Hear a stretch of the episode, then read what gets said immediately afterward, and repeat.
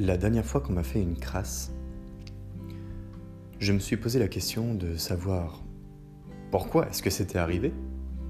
Est-ce que je l'avais vraiment mérité? Ou si la personne avait fait ça délibérément, consciemment, de manière calculée, ou simplement de manière naturelle parce que c'était presque programmé dans notre façon d'interagir, ou encore parce qu'elle le souhaitait. Je me suis dit, plus jamais je lui fais confiance. J'avais tenté, mais cette tentative a été avortée, abrégée, malgré le temps que nous avions passé à discuter. Et ça m'a frustré, ça m'a énervé même, je m'en suis voulu personnellement, je me suis posé la question de savoir pourquoi est-ce que j'avais fait preuve de faiblesse en m'ouvrant et en m'autorisant à faire confiance. Alors, euh, ce que j'ai fait, puisque je n'ai pas réussi à cloisonner cela d'une manière totalement hermétique, cela a touché à mon respect, mes valeurs. Cette personne a fini dans la case des gens mauvais. Et ce qui s'est passé plus tard, c'est que quand j'ai vu d'autres personnes commencer à adopter un comportement qui m'y a fait penser, ni une ni deux, ça a fini dans la case rejet.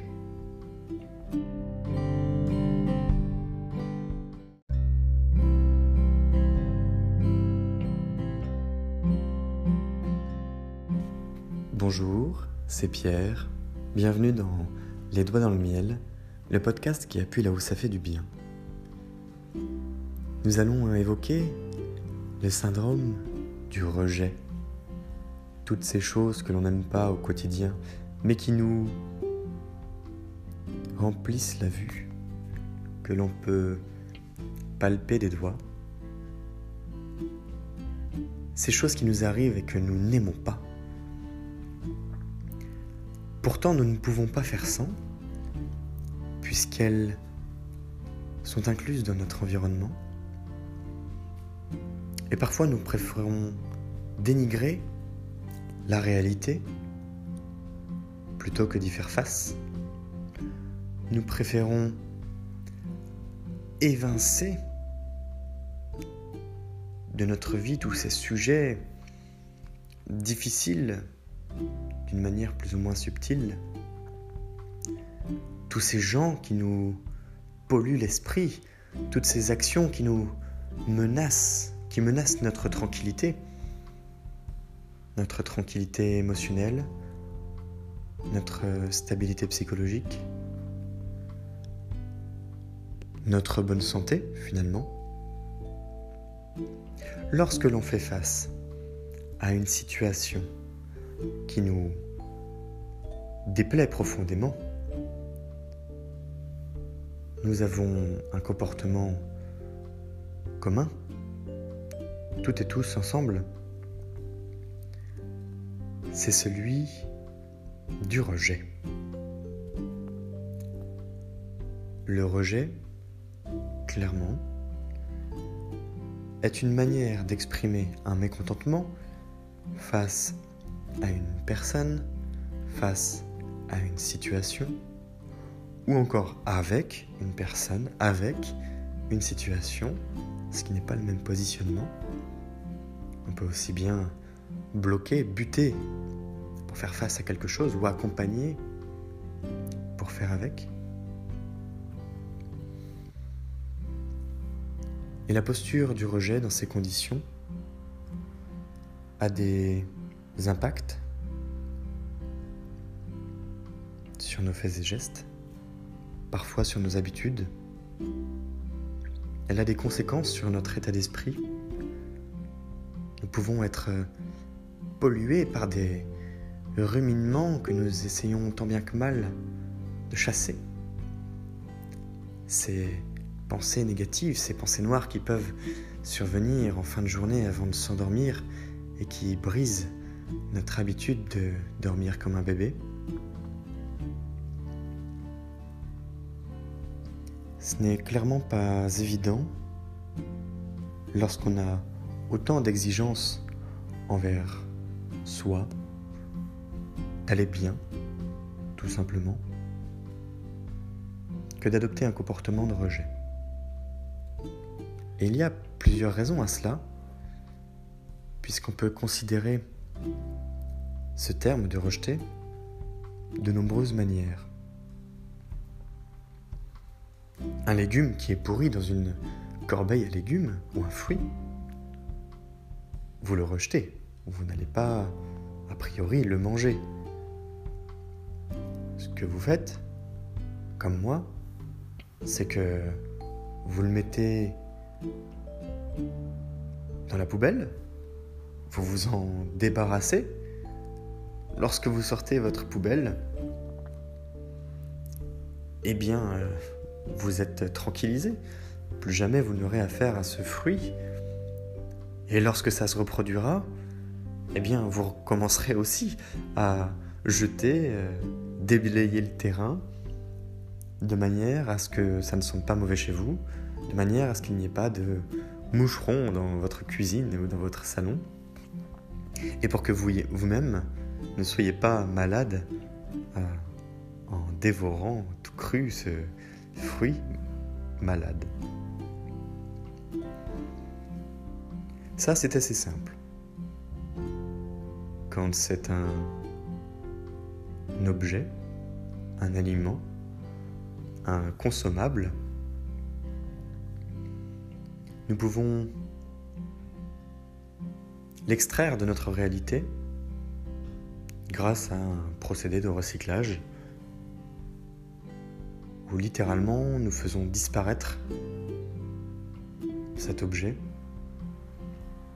de notre paysage.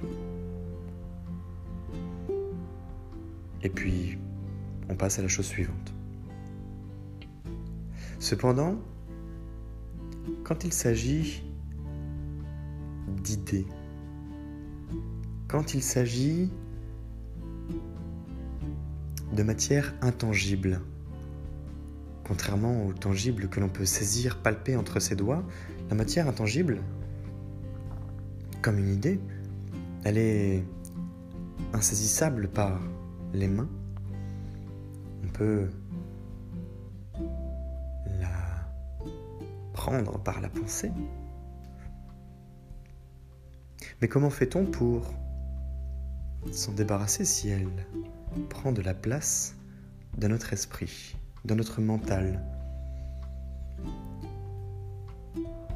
Cela peut être efficace de savoir cloisonner l'information. Cela peut être efficace de ranger dans une case certaines choses qui font notre vie de tous les jours et qui nous déplaisent. Mais nous n'y sommes pas insensibles et notre esprit a tendance à nous le faire savoir, à nous le faire comprendre, à nous le faire exprimer et nous n'observons pas nous voyons mais nous n'observons pas tous ces petits signaux qui traduisent une certaine forme de mauvaise santé. Je me rappelle une anecdote toute particulière d'une personne qui partait en vacances avec son mari, qui avait l'habitude de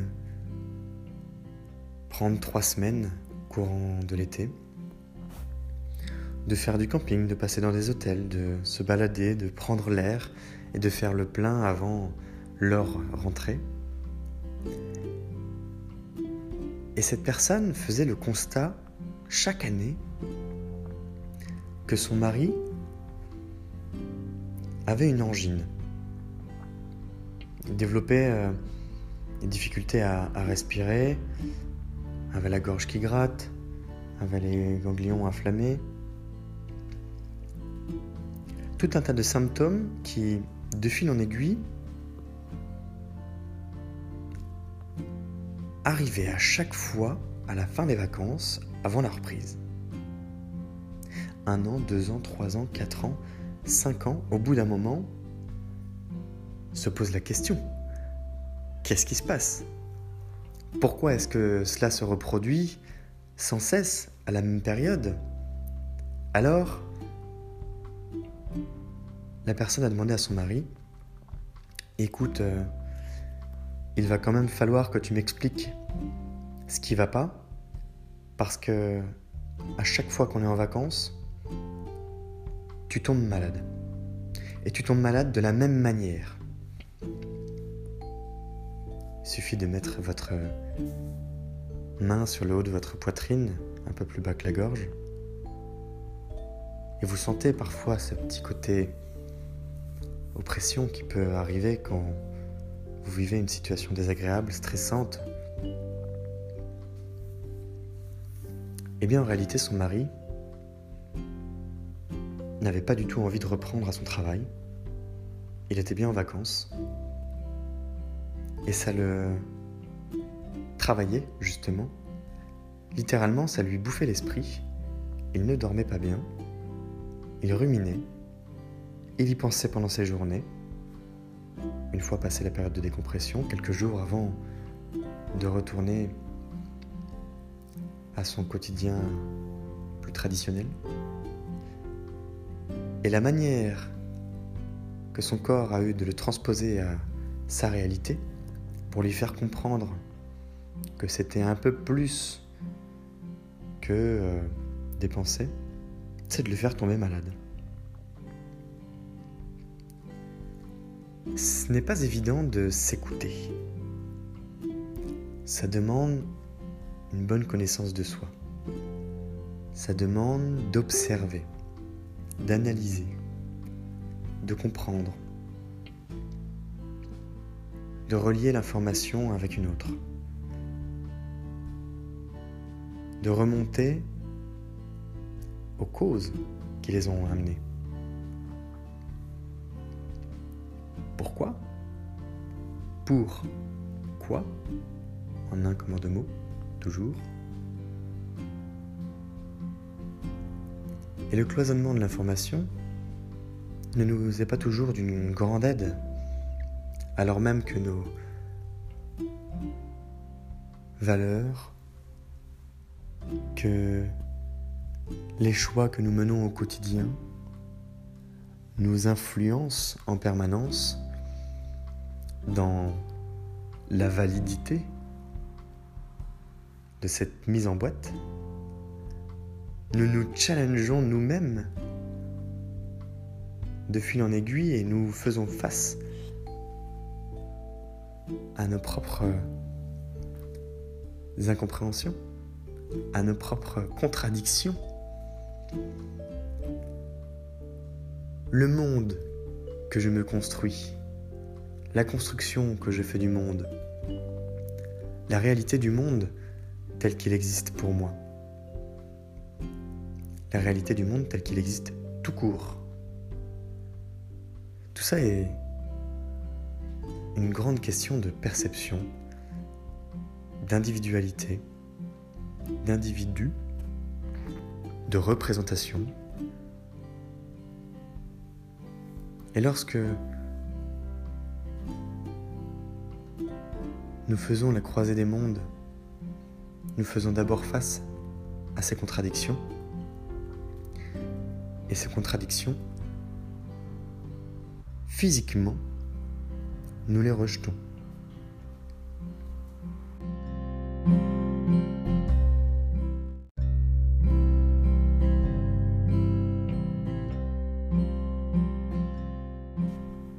Heureusement, il existe des parades. Quand nous accumulons du stress ou des mauvaises pensées, nous pouvons aller prendre l'air. Nous pouvons parler aux voisins, à la voisine, à nos amis, à notre moitié, à notre famille. On peut aller faire du sport, se faire un plaisir alimentaire et évacuer avec un objet qu'on achète. On trouve une parade. Le plus ponctuel sera cette parade. Le plus court terme sera l'effet. Ce n'est pas une annonce à la Yoda, c'est plutôt un constat. C'est juste que lorsque nous trouvons des alternatives pour contrer nos difficultés à faire face à notre environnement et au rejet qui s'y attelle, plus nous agissons de manière court terme avec nous-mêmes en guise de solution, en guise d'alternative, pour tenter d'aller mieux finalement, plus l'effet boomerang sera puissant.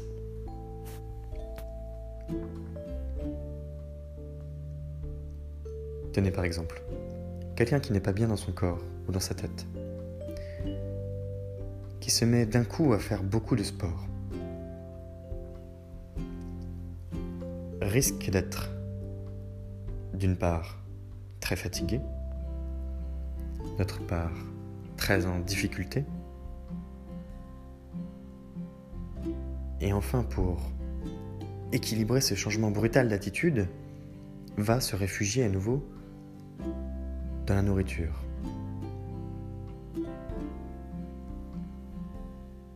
Nous sommes durs avec nous-mêmes, nous sommes durs avec notre regard et le regard que l'on porte sur le monde. Nous nous comparons aux autres pour nous positionner afin de nous intégrer, parfois pour gagner une place de dominant dans un cercle particulier. Et lorsque nous trébuchons, parce que nous sommes rattrapés par un passé difficile, par des événements pas simples à gérer, enfouis, qui nous font adopter des comportements potentiellement destructeurs et qui reviennent en boucle de manière schématique, de manière cyclique. Nous ne savons pas vraiment les identifier à nouveau. Nous ne savons pas comment faire avec. Eh bien, les finalités sont souvent les mêmes. C'est un comportement de rejet qui apparaît, où nous enfouissons encore un peu plus profond tous ces problèmes, plutôt que de tenter de les comprendre, de les faire émerger, parce que ce n'est pas agréable, parce que c'est aussi long et difficile, très personnel en général que ça demande de se faire violence sur le plan intellectuel, moral, mental, pour arriver à gratter une couche de rouille qui s'est formée et qui commence à faire éclater la couche supérieure. Pour le coup, c'est une cloison qui n'est pas souvent en papier. C'est bien du béton armé. Et les problèmes qui arrivent dans les couches en papier, dans notre jolie œuvre japonaise, sont la plupart du temps liés au soubassement sur lesquels nous nous sommes construits, alors même que peu importe la taille de votre palais, de votre palais mental, de votre fort intérieur. Ce sont les fondations le socle de sa pérennité. qui sont les fondements de sa durabilité et la capacité avec laquelle nous sommes capables de nous accompagner nous-mêmes et de construire l'environnement avec lequel nous y parvenons.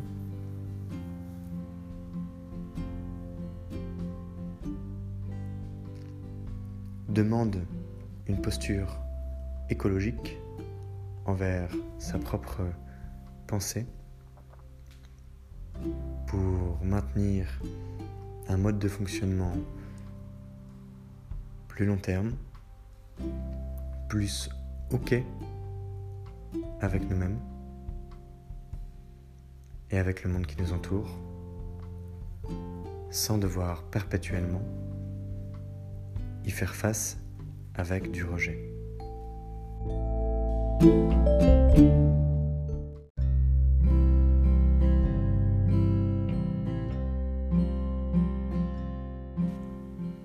Une autre anecdote.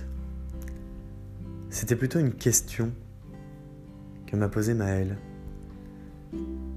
sur les petits. Pourquoi dit-on souvent un petit appartement, un petit repas Je vais faire un tour dans ma petite voiture. J'ai une petite terrasse. C'est mon petit chez moi. C'est vrai que tout ce qui est petit est mignon. Et décidément, sur Paris, il y a des apparts très, très, très mignons.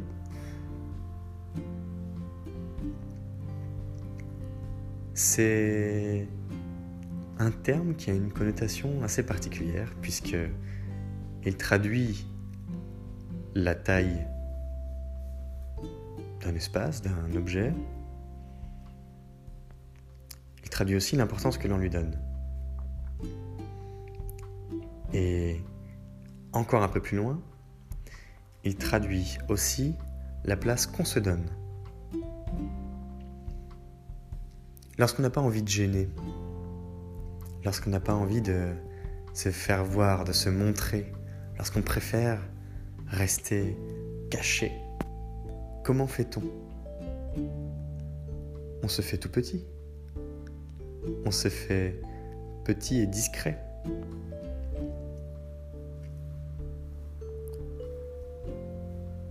Eh bien, lorsque nous positionnons en permanence des mots comme petit devant tous les termes que nous employons, en fonction de la situation, cela peut traduire une certaine timidité, un besoin de reconnaissance, une volonté d'être euh, discret, de la pudeur, de la méfiance, pourquoi pas même de la peur. Ça peut apparaître en réunion, je vous ai fait une petite présentation. En quoi c'est une petite présentation?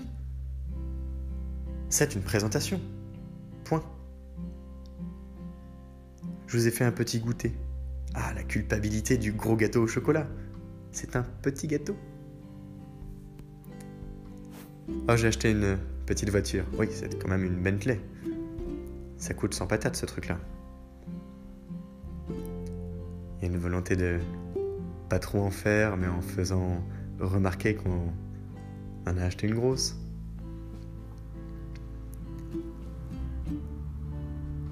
Ce qui est intéressant, c'est de regarder, d'écouter, d'observer tout le champ sémantique qui existe autour de ces petits ces petits mots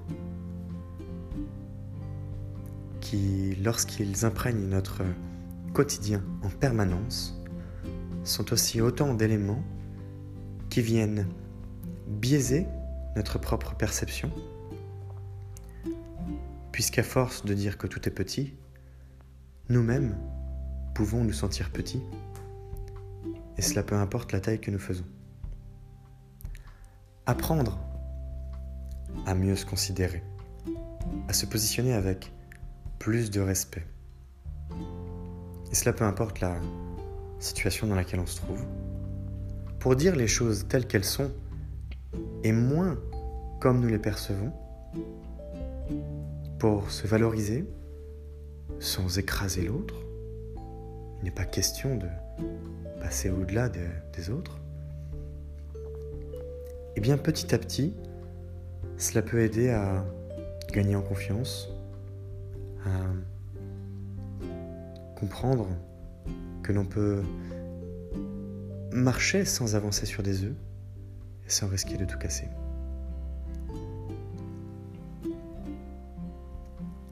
Je vous invite à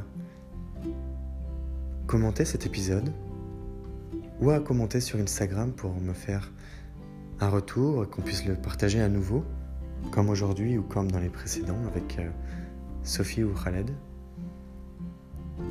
Je vous invite à commenter, liker, partager ce podcast grâce à Encore ou encore sur Spotify, Breaker, Google Podcast et j'en passe. Je vous invite à suivre, liker, commenter, partager la page Instagram Les Doigts dans le Miel. C'est Pierre, Les Doigts dans le Miel, le podcast qui appuie là où ça fait du bien. Belle journée.